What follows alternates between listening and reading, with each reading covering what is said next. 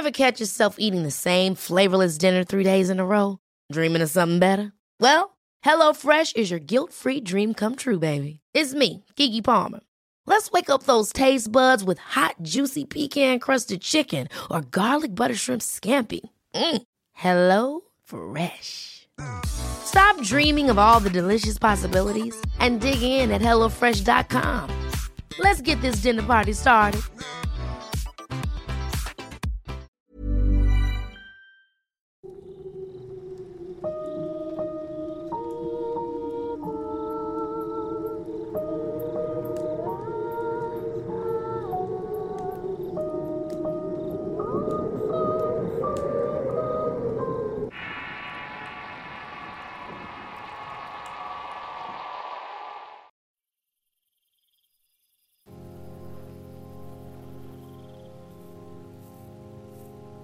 Quizá alguna vez visitaste la casa de algún familiar que tenías tiempo de no ver. Quizá fue en un desafortunado momento de funeral o porque hubo una reunión imprevista que te llevó a la antigua casa de ese pariente y es un lugar donde el tiempo se detuvo. Apenas entras en este lugar y todo lo que hay dentro te transporta a una época distante una que jamás conociste y que ahora se presenta ante ti. Muebles, antigüedades que solo encuentras con coleccionistas, una forma de vida que ya no es más y muchos recuerdos algunos, colgados en la pared en decenas de fotos en blanco y negro, que cuentan la historia de las raíces familiares, de dónde llegaron, quiénes fueron sus primeros miembros y conoces a parientes lejanos que jamás hubieras imaginado que estuvieran emparentados contigo y entonces ves una foto extraña y está casi al centro de esos polvosos recuerdos colgantes. Es una foto familiar en donde están varios miembros reunidos en torno a un bautizo. O por lo menos eso piensas porque al centro está un pequeño niño dormido. Lleva un blanco ropón y su pequeña cabeza está acomodada plácidamente sobre una confortable almohada. Parece dormir junto a su oso de peluche, el cual corona la tierna postal de ese pequeño de quizá unos dos o tres años.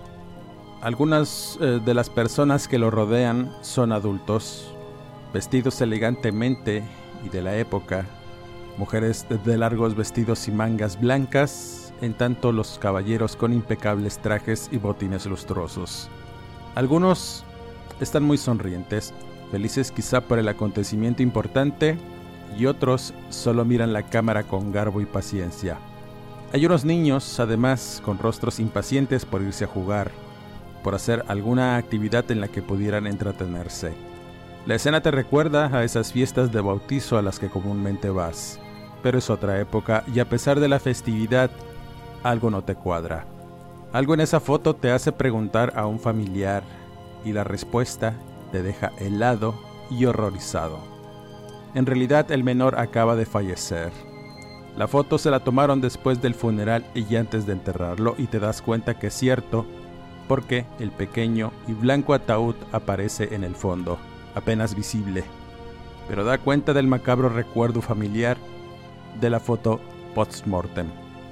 Sin duda, la muerte causa mucha fascinación y más el tema de los difuntos. Hay algo que es mm, quizás hasta romántico al pensar que los muertos pueden aún sentir y manifestarse de algún modo ante los vivos de distintas maneras. Hemos leído y escuchado decenas de historias ciertas en los que aquellos que trabajan con la muerte cuentan experiencias escalofriantes en las que suceden eventos macabros y sin explicación. Entre las actividades que están cercanas al tema de la muerte y que fascinan a propios y extraños es la fotografía post-mortem.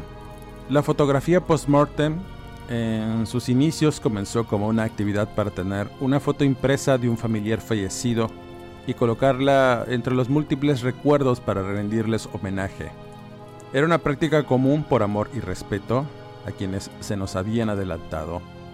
Una práctica que inició en el siglo XIX como una forma de duelo y recuerdo en las culturas americanas y europeas principalmente. Surgió junto al florecimiento de la fotografía y es de hecho que esta actividad se popularizó a través de la muerte y sus impresiones fotográficas.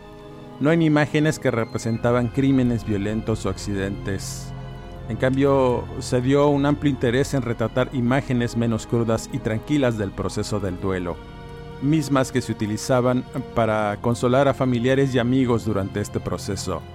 Los retratos post-mortem fueron una práctica común en entornos sociales populares. Ante el hecho de que solo las clases más ricas podían permitirse el lujo de encargar un retrato costoso y pintado, o quizá alguna escultura de sus familiares, la invención de la fotografía trajo consigo una opción viable, económica y al alcance de todos. El poder permitirse una sesión fotográfica para capturar el último momento de tus seres queridos era y comenzó a ser una práctica muy común entre las familias. De tal manera que las fotos permitieron que un grupo mayormente demográfico se entregara a las prácticas de duelo que marcaban la tendencia en esas épocas. Este proceso fue un registro histórico sobre los rituales de muerte contemporáneos, los cuales reflejaban la actitud de la sociedad hacia la muerte, el morir y el duelo en tanto unos se centraban en un pensamiento sobre lo irremediable de la muerte y que al final todos terminaríamos en una tumba para desaparecer en el polvo y recordarnos lo macabro de la mortalidad. Otros usaron la fotografía como una forma de recuerdo sincero y para aquellas personas que anhelaban la presencia del difunto en sus vidas. Las fotografías de seres queridos con personas tomadas después de su muerte pudieran llegar a parecer morbosas para la sensibilidad de la moderna y frágil sociedad de esta época. Pero en siglos pasados se convirtieron en una forma de conmemorar a los muertos y mitigar la agudeza del dolor de sus deudos. No había nada extraño en tener una fotografía de un difunto colgada en medio de la sala, a la vista de las personas o en la intimidad de las habitaciones donde además de contemplación se practicaba una especie de espiritismo de ocasión para hablar con el difunto a través de su fotografía. Si has visto alguna de estas fotos, te darás cuenta que son imágenes inquietantes, extrañamente conmovedoras. Quizá por eso es que llamen tanto la atención, sobre todo para aquellas personas que tienen cierta afinidad hacia lo macabro. No es extraño tampoco encontrar familias enteras posando con los muertos, o las mismas familias en las que todos sus miembros están muertos al momento de tomar la fotografía. Una de las más inquietantes y tristes son sin duda las de bebés dormidos. Los jóvenes con rictus de muerte en sus cuerpos y rostros, que se inclinan elegantemente apoyados sobre sus extremidades, y es que era bastante extraño el pensar que a pesar de la carencia de vida, era lo que precisamente aumentaba la belleza de estas fotografías. El llamado Memento Mori fue quizá de las primeras impresiones que marcaron la vida y la muerte de las personas. A medida que fue aumentando el número de fotógrafos, también lo hicieron los retratos de la muerte y muy a menudo este tipo de fotografías eran las primeras en que las familias se retrataban, al ser la última oportunidad de tener una imagen permanente de algún familiar amado. A medida que pasaba el tiempo, todo se fue modernizando de la misma forma que los servicios médicos y la medicina. Esta avanzó controlando muchas enfermedades y aumentando la esperanza de vida no solo de los menores, sino de las personas que morían repentinamente. Con ello, la demanda de fotografías post-mortem disminuyó y con la llegada de las primeras cámaras instantáneas, este arte macabro terminó por desaparecer, ya que las personas cambiaron la mentalidad y las costumbres. Ahora, preferían tomarse fotografías con vida y en momentos felices que preferían ser recordados después de la muerte. De esta manera, los cuadros y fotografías de personas fallecidas comenzaron a desaparecer de las casas y solo conservaban el recuerdo de algún difunto cuando estaban en vida, desapareciendo innumerables imágenes de hombres, mujeres y niños que contenían dolor y muerte. Sin embargo, antes de su desaparición, Ryan Reynolds here from Mint Mobile. With the price of just about everything going up during inflation, we thought we'd bring our prices down. So to help us, we brought in a reverse auctioneer, which is apparently a thing. Mint Mobile unlimited premium wireless. Ready to get 30, 30, bit to get 30, bit to get 20, 20, 20, bit to get 20, 20, bit to get 15, 15, 15, 15 just 15 bucks a month. So, Give it a try at mintmobile.com/switch. slash $45 upfront for three months plus taxes and fees. Promo rate for new customers for limited time. Unlimited more than 40 gigabytes per month. Slows. Full terms at mintmobile.com. Hold up. What was that? Boring. No flavor. That was as bad as those leftovers you ate all week. Kiki Palmer here, and it's time to say hello to something fresh and guilt-free. Hello Fresh. Jazz up dinner with pecan-crusted chicken or garlic butter shrimp scampi. Now that's music to my mouth. Hello Fresh. Let's get this dinner party started. Discover all the delicious possibilities at hellofresh.com.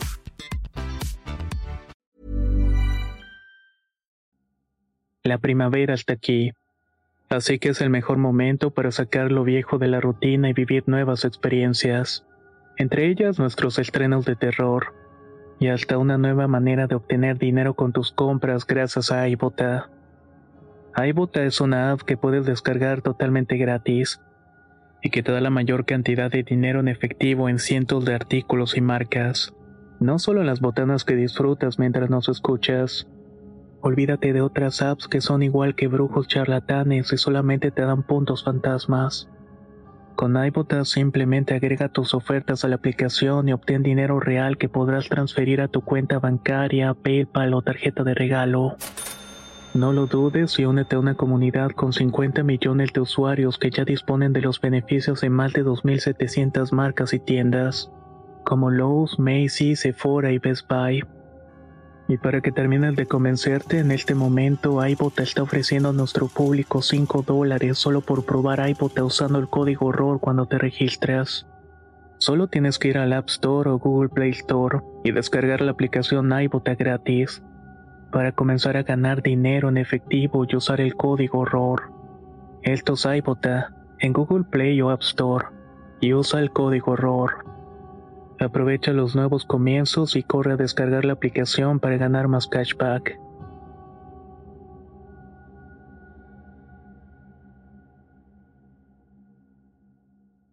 El sentimiento hacia la muerte comenzó un tipo de cultura material enfocada en el aspecto funerario y mortuorio.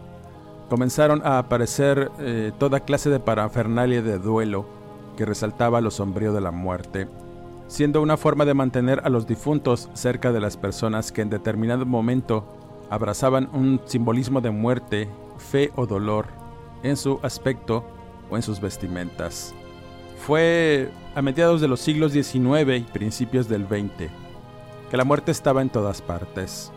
Fueron tiempos de mucho crecimiento y urbanización, así como industrialización que trajo como consecuencia una mayor contaminación y crecimiento demográfico, combinado con la falta de higiene y prácticas poco sanas, comenzaron a propagarse diversas enfermedades como escarlatina, tuberculosis, difteria, cólera, entre otras, y eran habitualmente mortales, sobre todo en la población infantil y para la población adulta no fue mucho mejor. La esperanza de vida era muy baja entre 40 y 50 años, siendo optimistas. Así que la muerte no se evitaba, de hecho se aceptaba y no se escondía. La gente se preparaba, tanto mental como espiritualmente, para el final de sus días, y era algo de bastante respeto y una cuestión muy seria al momento de pensar en la muerte. Esta se aceptaba abiertamente como una práctica común y como parte de la vida diaria de las personas, muy diferente a lo que podemos observar en la actualidad, en donde el tema de la muerte es tabú y a veces hasta pudiera parecer incómodo hablar de esta. Aunque en nuestro país se tenga otro concepto diferente, incluso tenemos un día precisamente para rendirle culto a los muertos. En otros lugares no es común reconocer este proceso de transición abiertamente por la mayoría de la gente. La muerte representa el final y no hay más allá. De igual forma, la muerte está presente en la cultura de diferentes países occidentales y tienen una visión única con respecto al duelo, donde la costumbre de los afligidos celebran rituales para conmemorar a los muertos, usando ropas de luto oscuras, se abstienen de comportamientos sociales durante cierto periodo de tiempo y conmemorando una fecha especial para rendir respeto a los que ya no están. En estos días podemos eh, encontrar en muchos lugares, y gracias al Internet, inquietantes imágenes de cómo era vista la muerte en el siglo XIX, cómo a través de imágenes solemnes era plenamente reconocida y preparada a fondo. Podemos contemplar distintas poses en las que se organizaban muertos y moribundos, en escenas ingeniosamente dispuestas que rodean al muerto, haciéndolo parecer como si estuviera vivo y posando para la toma. Algunos incluso rodeados de familiares y otros siendo cargados o sostenidos por sus padres o hermanos, y es que es verdaderamente triste y macabro observar cómo un padre tiene entre sus brazos a uno de sus hijos que ciertamente acaba de fallecer y lo observa con una ternura y tristeza que acongoja los corazones. Y no me puedo imaginar las emociones que sentía esa persona en el momento que tomaron aquella fotografía. Sin duda, la fotografía post-mortem permitió a los deudos recordar a sus seres queridos fallecidos exactamente como querían, de una manera que cumpliera con sus propias ideas sobre cómo deseaban ser recordados. Esto significaba que los difuntos a menudo estaban dispuestos para dar la impresión de que estaban durmiendo pacíficamente. En algunos casos todavía seguían vivos pero agonizantes. A partir de aquí, comenzaron a practicarse la preparación de los muertos, aplicándoles maquillaje o pinturas en el rostro para disimular los estragos de la muerte. La persona que preparaba el cuerpo para ser retratado tenía que tener la capacidad de crear la ilusión de la vida. El fotógrafo era lo suficientemente capaz de crear escenarios, soportes y trucos para sostener el cadáver, hasta de pintar los ojos abiertos sobre los párpados para dar la impresión de que estaban observando la cámara y sacar esas extrañas tomas que fascinan y provocan asombro.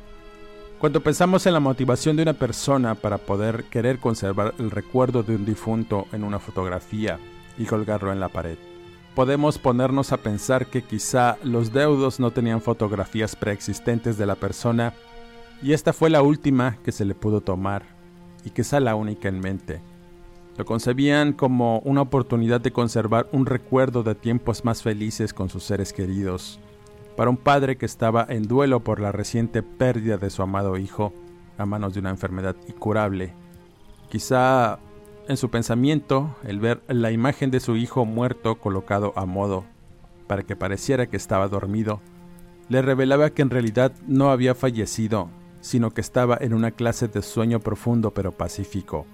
Y eso, para las personas, era una forma de enfrentar la muerte un escape para no reconocer la amarga realidad que ciertamente era mucho más angustiosa.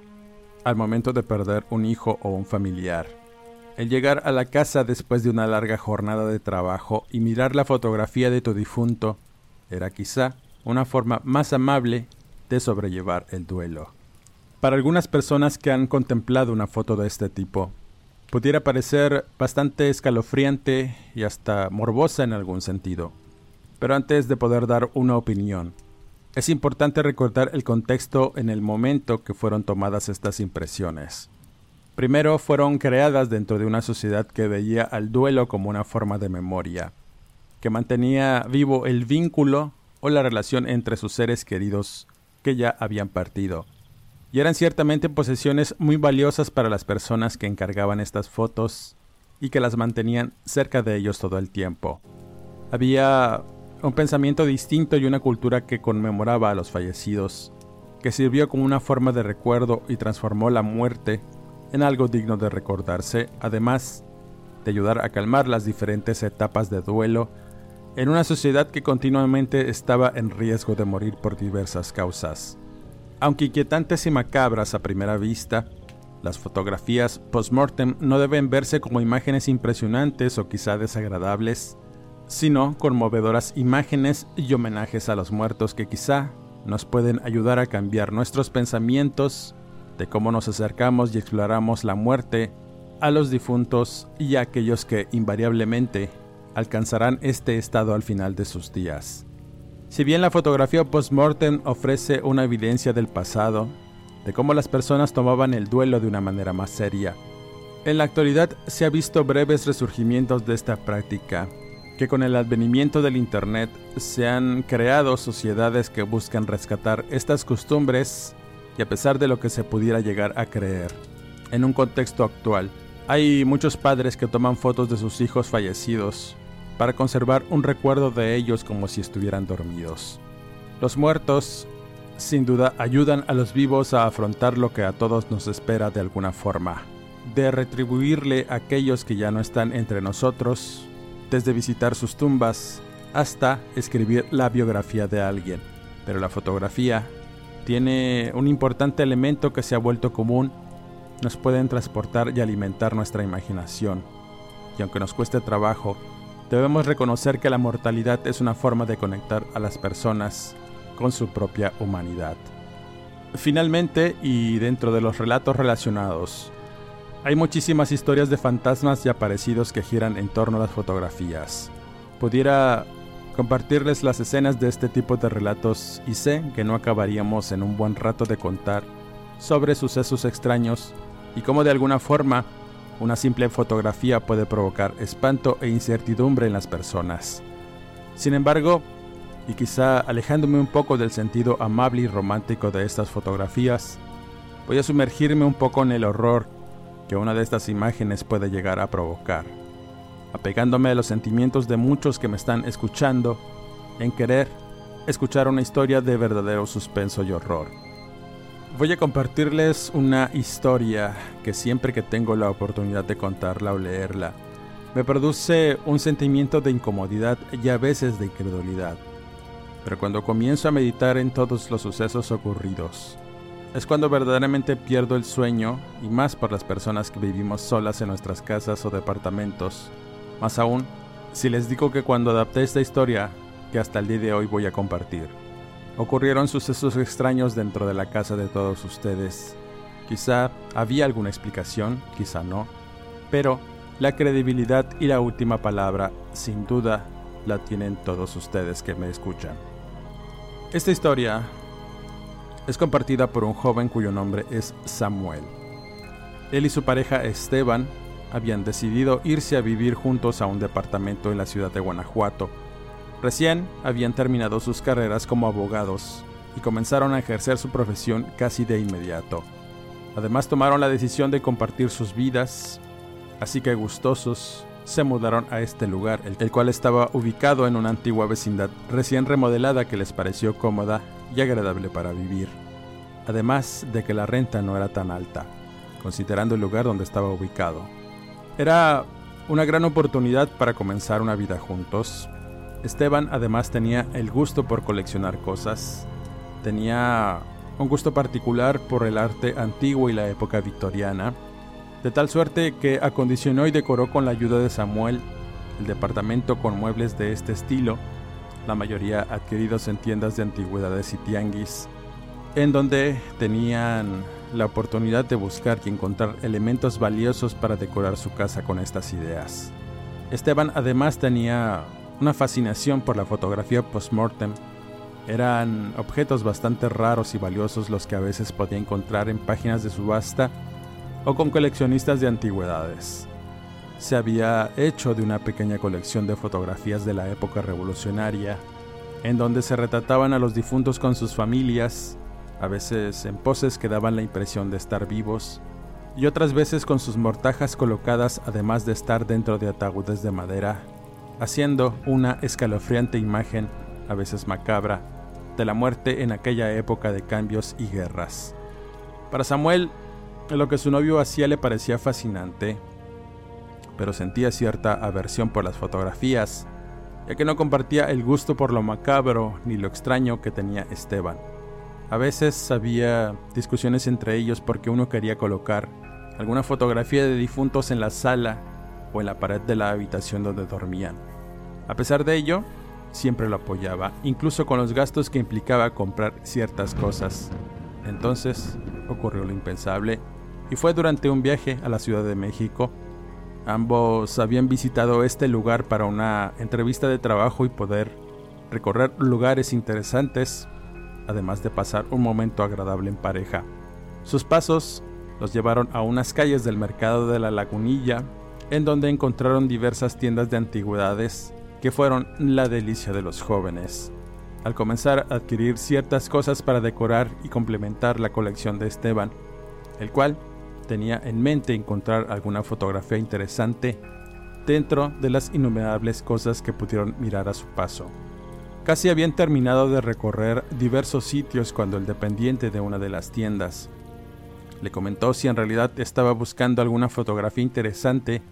Debía ver a cierto comerciante de este tipo de material, que quizá tuviera alguna fotografía de principios de siglo.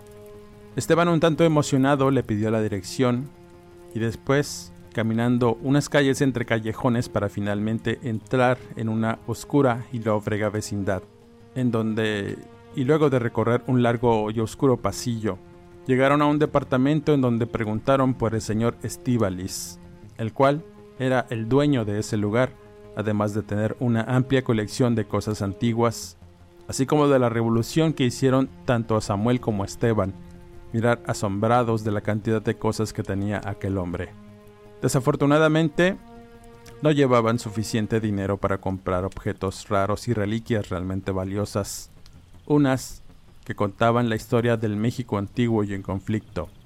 Ambos quedaron de volver después con más recursos, y antes de retirarse, Esteban le preguntó al hombre si tenía alguna foto post-mortem que le pudiera vender.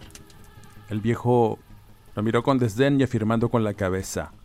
Lo condujo a una habitación donde al entrar, Esteban casi se va de espaldas al ver las paredes repletas de retratos con esas fotografías de difuntos que le parecieron fascinantes. Con el dinero que traía, quiso comprar tres fotografías en cuadros de caoba que quedarían muy bien en un pequeño despacho que estaban montando. Pero les llamó la atención la fotografía de una mujer. Estaba en un fino cuadro, arrumbado y empolvándose en una esquina. Era una anciana de cabellos canosos recogidos, cuyo rostro reflejaba el tiempo y la amargura en la que vivió. Sus claros ojos grises reflejaban, además de la ausencia de vida, severidad y una ápice de ira que inquietó a Samuel apenas se le quedó mirando. Sintió un escalofrío tremendo recorrer su cuerpo y según sus dichos, al momento de mirar aquellos ojos, parecía que no te quitaban la vista de encima. Tenía una boca cuyos labios apenas se distinguían, complementando una mueca de severidad que causaba pavor en el joven. Sin embargo, para Esteban había algo fascinante en aquella imagen.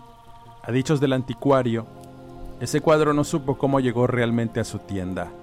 No recordaba haberlo comprado y cuando organizó aquel lugar, simplemente la vieja del retrato estaba ahí observándolo como él decía. No era el cuadro de una persona viva, aunque daba la impresión de serlo. En tanto Esteban como el anticuario pudieron notar ciertos detalles mortales en la imagen de la mujer. Esos ojos coronados por negras ojeras y hundidos en el cráneo, la piel marchita y una descamación bastante extraña alrededor del cuello, fueron detalles que les revelaron que cuando esa mujer fue retratada, había llegado al final de su vida. Entonces, ya dichos de Samuel, a partir de ese instante su novio tuvo una obsesión por llevarse la fotografía, pensando que le iba a costar mucho dinero. Quiso negociar con el hombre, pero para su sorpresa, le dijo que si le interesaba llevarse esa foto era libre de hacerlo. No le iba a cobrar un centavo.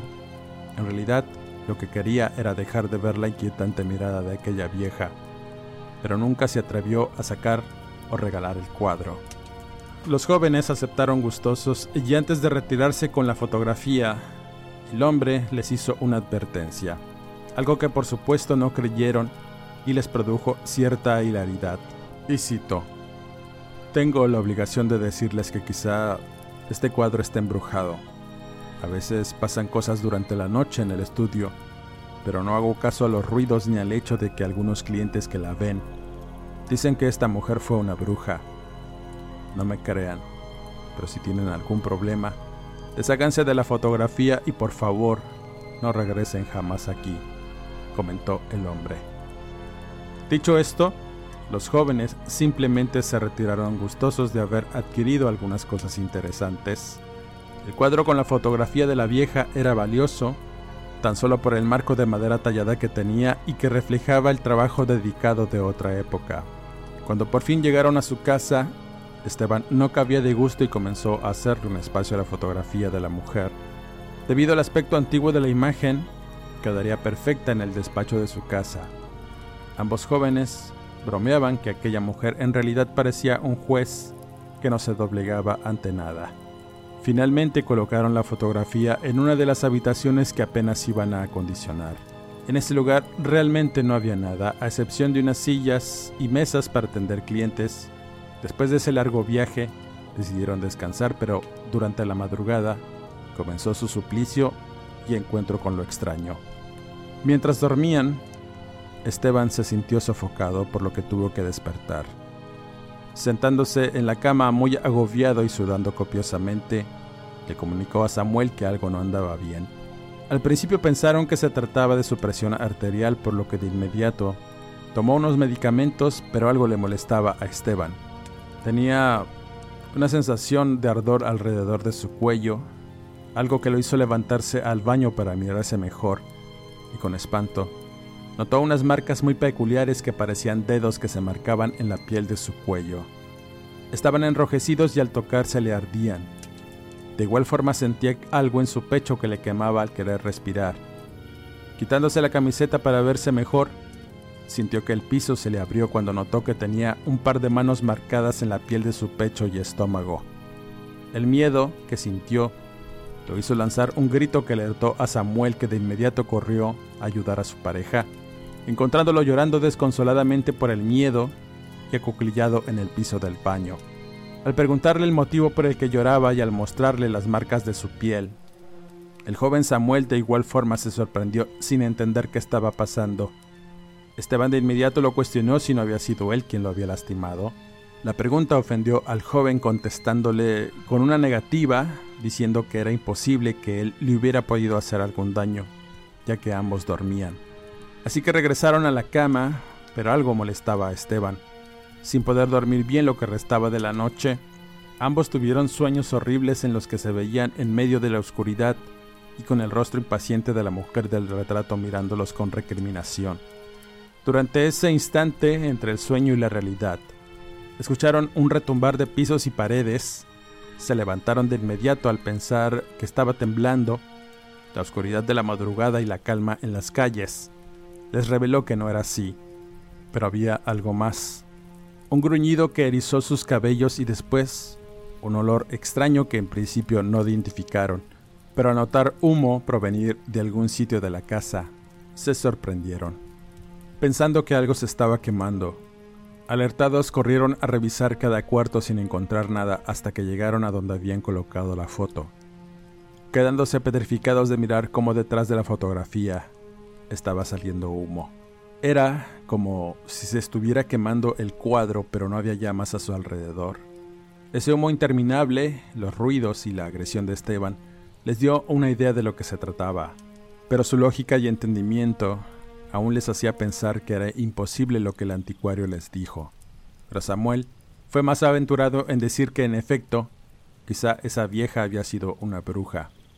Esteban por supuesto negó todo, diciendo que era algo inexplicable, y corrió a quitar el cuadro para evitar que se quemara. Al hacerlo, sus dedos sintieron el calor que despedía. Vio como Samuel también caía al piso en medio de convulsiones violentas. Su cuerpo empezó a engarrotarse e intentando llevarse las manos al cuello para quitarse algo invisible que lo estaba sofocando. El rostro deforme y su boca abierta hacía intentos por respirar ahogándose con su propia lengua. Esteban desesperado y sin saber qué hacer. En un momento de credulidad e instinto sacó a Samuel de esa habitación y del mismo departamento hasta el patio central de la vecindad, donde empezó a reanimarlo como pudo. Poco a poco, el joven comenzó a relajar su cuerpo y conciencia, y cuando fin pudo reaccionar, se llevó las manos al cuello intentando respirar y en ese momento Esteban miró con horror las marcas en el cuello. Eran dedos, unos dedos que se habían afianzado al cuello dejándole huellas de quemadura y violencia. Ambos se abrazaron llorando desconsoladamente, y en eso, uno de los vecinos recién llegados a ese lugar también se acercó a mirar. Había despertado por el escándalo que hicieron, y antes de decirles algo, señaló al departamento de los jóvenes y les hizo una pregunta que les abrió el piso. ¿Quién es esa mujer de negro que está parada en su puerta? Le está saliendo humo, comentó el vecino. Al mirar a la vieja horrible de la fotografía materializada en la entrada de su casa, fue suficiente para intentar salir huyendo de ese lugar. Por breves instantes pudieron notar el demacrado aspecto y la ira homicida reflejada en los ojos hundidos de la anciana, que miraba con odio a todos los que estaban ahí. Fueron segundos en que su presencia poco a poco se fue desvaneciendo en la oscuridad de la entrada, causando no solo el espanto de los muchachos, sino del vecino que no dio crédito a esa manifestación extraña y su eventual desaparición. Los jóvenes tan solo pidieron ayuda a su vecino para pasar la noche en su casa, en tanto meditaban qué hacer, y así lo hicieron. La noche fue larga, café, luces encendidas para no dormir fue suficiente para esperar la luz del día y cuando amaneció, los hombres con ayuda del vecino, el cual ya estaba enterado de la situación, fueron al departamento de los jóvenes para sacar la fotografía del lugar. La idea era quemarla o hacerla pedazos. Al entrar en el cuarto, se dieron cuenta que la foto seguía ahí, tirada en el piso, pero al levantarla con cuidado y echarla rápidamente en una bolsa de basura, Notaron que en el piso había dejado una negra marca de hollín y quemaduras que no se explicaban cómo había ocurrido. Decidieron tirar la foto en algún lugar, pero el vecino sugirió llevarla a un cerrito cercano para quemarla o dejarla ahí. Los jóvenes aún estaban asustados y muy cansados por las emociones, por lo que pidieron dejarla solo en la basura, pero el vecino insistió y decidió llevársela para quemarla. Los jóvenes aceptaron y dejaron que el hombre se fuera con la foto. En realidad, ya no querían de ningún modo involucrarse y esa fue la última vez que pudieron ver al vecino, el cual desapareció sin dejar ningún rastro. Pasaron los días sin que los jóvenes lo vieran regresar y eso los desalentó y decidieron mudarse del departamento para evitar preguntas o alguien que los relacionara con su desaparición. Luego de muchos problemas y preguntas, se fueron a vivir a Monterrey, luego de que Esteban consiguió un buen trabajo en este lugar. Vivían en un fraccionamiento recién fundado y moderno. Ya no quisieron continuar con su idea de lo antiguo o lo victoriano porque les recordaba la horrible experiencia que sufrieron a manos de algo inexplicable. Pero no solo les dejó las huellas emocionales, sino en su cuerpo. Su piel quemada nunca sanó realmente, Ambos revelaron que las marcas de quemadura con el tiempo se pusieron graves, al grado de tener que llevar un largo tratamiento para poder curarlas y que no sintieran el dolor lacerante durante las noches. Pero las cicatrices las llevarían por el resto de sus vidas, además del insomnio, los ruidos y la imagen de la vieja despertándolos cuando podían dormir. Comenzó a ser parte de una vida llena de temores y miedo nuevamente a la anciana de la foto post-mortem. Con esta historia cierro este podcast.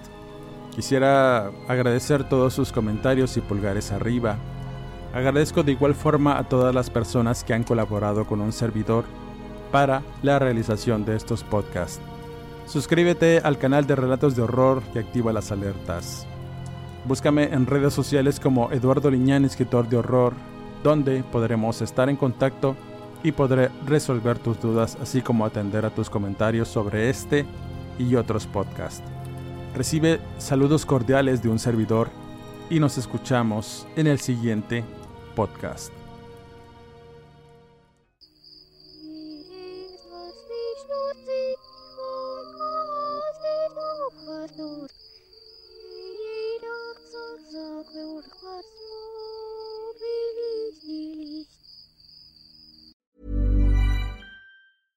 Ever catch yourself eating the same flavorless dinner three days in a row? Dreaming of something better? Well, HelloFresh is your guilt-free dream come true, baby. It's me, Kiki Palmer. Let's wake up those taste buds with hot, juicy pecan-crusted chicken or garlic butter shrimp scampi. Mm. Hello Fresh. Stop dreaming of all the delicious possibilities and dig in at HelloFresh.com. Let's get this dinner party started. If you thought the only way to get a more defined jawline with natural looking results was through surgery, think again. Juvederm Volux XC is a non surgical injectable gel filler that improves moderate to severe loss of jawline definition and can help you achieve natural looking results with little downtime. Even better, this improved definition lasts up to one year with optimal treatment. No maintenance required. Improve jawline definition for a smooth, sculpted look with Juvederm Volux XC. For important safety information and to find a licensed specialist, visit juvederm.com. That's J U V E D E R M.com. Not for people with severe allergic reactions, allergies to lidocaine, or the proteins used in Juvederm. Common side effects include injection site redness, swelling, pain, tenderness, firmness, lumps, bumps, bruising, discoloration, or itching. There's a risk of unintentional injection into a blood vessel, which can cause vision abnormalities, blindness, stroke, temporary scabs, or scarring. Talk to a licensed specialist to find out if it's right for you.